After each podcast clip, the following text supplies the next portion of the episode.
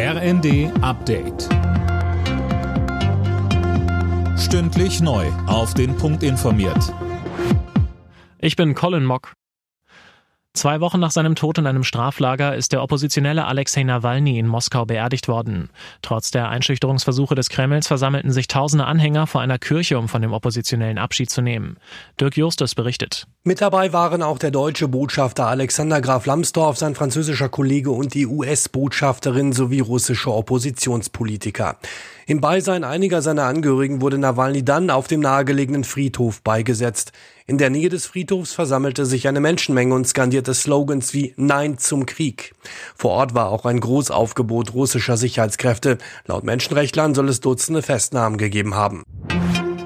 Ein Autofahrer ist im polnischen Stettin in eine Menschenmenge gefahren und hat mindestens 19 Menschen verletzt.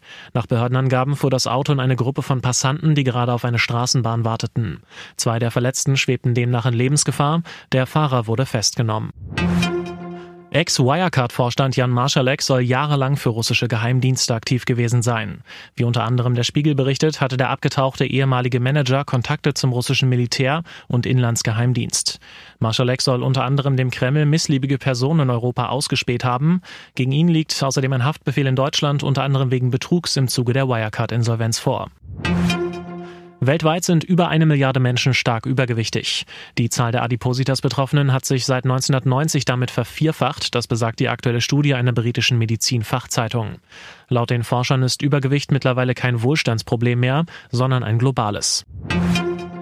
Der Bundesligatitel ist für den FC Bayern ein weiteres Stück in die Ferne gerückt. Die Münchner kassierten in Freiburg einen späten Treffer zum 2:2 Endstand. Damit kann Leverkusen den Vorsprung auf den Rekordmeister mit einem Sieg gegen Köln am Sonntag auf 10 Punkte ausbauen. Alle Nachrichten auf rnd.de